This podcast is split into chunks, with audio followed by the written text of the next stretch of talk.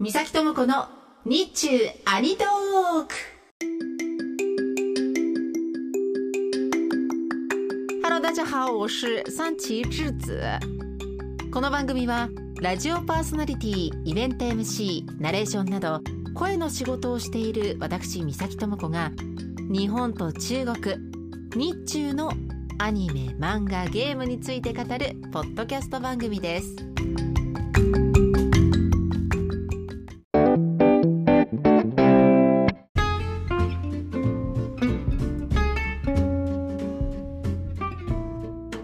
回は中国アニメ映画平和用の城をご紹介します。映画のテーマはその名の通り中国の平和用です。中国西安市にある世界遺産秦の始皇帝陵のものが有名ですよね。この平和用というのは、まあ、埋葬される人え皇帝だったり地位の高い人の死後の生活のために作られたものですがこの映画では平和用が地下世界で命を与えられてまるで人間のように暮らしています。その平和用の少年が生まれた時に定められた身分を超えて成功することを夢見たことから物語が始まっていくというファンタジー作品です。この映画2021年の7月に中国で公開されまして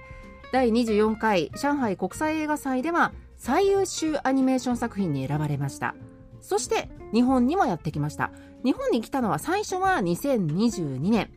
中国映画の祭典田園祭で日本初公開となってで2023年に日本語吹き替え版が上映されました。私もこの6月に見に行ってきました。ではまず簡単にストーリーご紹介しましょう。中国歴代の皇帝によって作られた平和洋その平和洋たちが眠るはずの巨大な地下都市には実は大きな秘密がありました。この地下都市平和洋たちは神から命を授けられもう一つの世界が作られていたんです。平和洋の雑用係モンユエンが住む針葉城は凶暴な霊獣たちの襲撃に悩まされていました。その霊獣に拮抗する将軍シアホーの姿に憧れたモンユエンは精鋭部隊である A 氏への入隊を希望するんですが将軍からじゃあ霊獣リーホーを捕まえてきたらお前を A 氏にしてやろうとそういった条件を出されるんですね.霊獣リーホーを追う旅の途中モンエンは謎多き少女シーユイと出会います。そして2人は一緒に旅をすることになります。旅の途中で2人は地下の世界では見られない美しい風景そして世界が広いんだなということを知っていきます。そして次第に惹かれ合う2人。だんだんとモンエンはシーユイの力になりたいと考えるようになるんですね。でそして2人はついにリーホーを追い詰めるんですがそこには驚愕の真実が隠されていて。というストーリーです。この映画 3DCG のアニメ映画です。やっぱ画面ねめっちゃ綺麗です。特に素材の表現がすごいなと思いました。主人公モンエンが身につけている鎧。こうただの鎧じゃなくて細かい傷が入っていてあ使い込まれているんだな買い替える予算はないんだなっていうのがすごく伝わってくる、えー、3DCG の表現です。さらに言うとこうキャラクターたちの肌の表現も面白くってえこの平和洋の城に出てくるキャラクターというのは、まあ、ほとんどが平和洋なんですね。なので人間ではない。彼らの肌はつるっとしてます。まあ、なぜかというと平和用は土で作られている。陶器だから。だから陶器の肌ということで、えー、人間よりもつやっとしたつるっとした質感に、えー、仕上げたというのがこだわりだそうです。まあ、こういう肌の質感とか、えー、鎧の傷とか細かいところまでこだわっているのがこの映画の良さだなと思いました。いくつか例を挙げていくと平和用のキャラクターが死ぬ。イコール割れて粉々になるなんですけどキャラクターたちが死ぬ時はこう倒れる音とかだけじゃなくて砕ける音が聞こえるんですね。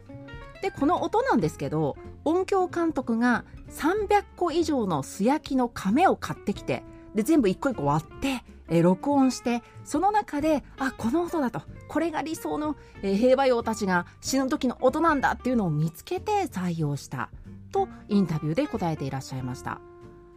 えさらにもう一つ挙げるとすればこれ私がすごく好きなシーンなんですけどこの映画の舞台は地下世界なんですよね。なので本当は日の光が入ってこない暗い世界なはずなんですがこの地下世界には昼と夜が存在しています。なぜかというと地下世界には光る虫というのがいてこの光る虫が光源の役割をしているんですね夜明け前は暗闇の中でこう低い場所をホタルのようにほわほわほわほわと漂っている虫なんですがこう朝の時間になるとうわーっと集まって群れになって上の方にバッと飛んでってまるで夜が明けたように見えるシーンというのが出てくるんですがこれめちゃめちゃ綺麗なんですよ。でこの光る虫光源の設定については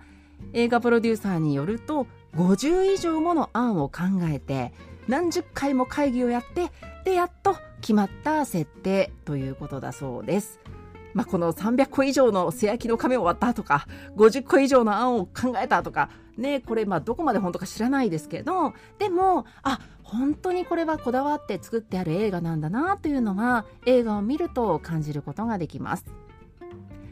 映画に出てくる街の景色よく見てみると中国の歴史博物館に収蔵されている壺、茶器、銅製の鳥の置物とか、そういった歴史的な宝物がさりげなく登場しているのも見どころの一つです。ファンタジー映画としての美しさ、そして歴史的な要素がうまく共存している作品だなと思いました。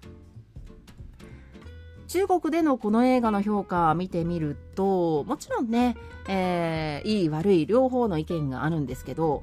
中国国産アニメ映画というとやっぱり神話とか三国志をテーマにした映画が多いんですって。で正直観客側からするとお腹いっぱいです。飽和状態だという感じらしいんですね。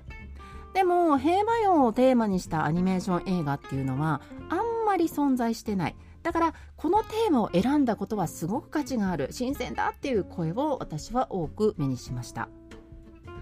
この映画新鮮なテーマでそして美しい 3DCG です。日本語の吹き替え版がまた良くて声優さんたちの演技が素晴らしいのでぜひご覧になってみてください。